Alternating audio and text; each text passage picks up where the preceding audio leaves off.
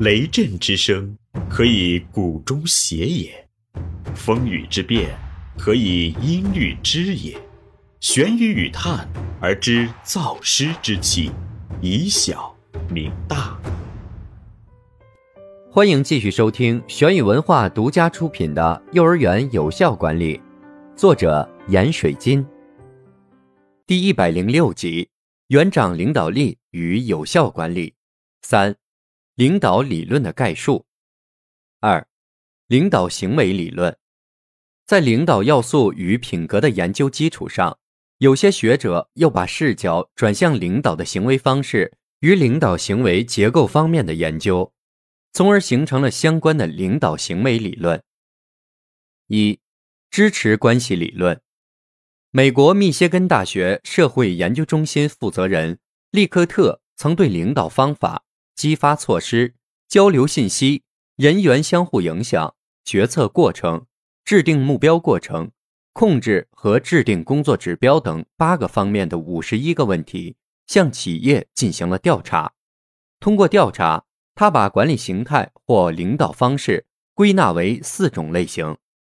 第一类。是利用性的命令方式，这种方式的特点是决策与控制高度的集中于最高领导层，高层领导对下属不信任、无信心，下属极少参与决策，决策完全由高层做出并推行下去，下属只停留在满足生理安全需要的工作。在这种领导方式下，非正式组织比较容易生存与发展。第二类。是温和式的命令方式，这种方式的特点是领导与下属犹如主仆关系，对下属的信心和信赖也是主仆式的。重大决策和控制都由高层领导掌握，某些一般的决策也由下属进行。在这种领导方式下，非正式组织虽然存在，却不一定与正式组织相对立。第三类是协调性的咨询方式。这种方式的特点是对下属有相当的但不完全的信赖，重大的决策由高层进行，其他的决策由中下层进行。领导与下属有适度的交往，互相也比较信赖。在这种领导方式下，非正式组织可能发生与正式组织无明显的对立，有些还表现为对正式组织的支持。第四类。是民主性的参与方式，这种方式的特点是领导对下属有完全的信心与信任，决策是在这个组织的员工参与下进行的，领导与员工上下之间的关系友好和睦。在这种领导方式下，非正式组织支持正式组织，两者的目标融为一体。利克特认为，领导者在管理中如果以职工为中心。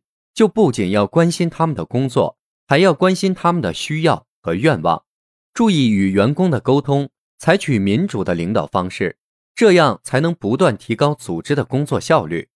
在对四类领导方式分析与研究的基础上，利克特又提出了相应的领导原则。第一，互相支持原则，即领导应支持下属实现其目标的行为。以此激发下属对上司采取合作态度，支持组织目标的实现。第二，团体决定原则，即决策和管理都以团体行动的方式进行。在这里，领导层是一个团体，中下层也同样是团体，各种问题都通过集体讨论进行集体管理，增强对团体的中心。第三，高标准要求原则。即制定高标准的业务指标，就业、晋升、工资提高等都取决于高目标的实现。这里是玄宇文化幼儿园有效管理，感谢您的收听。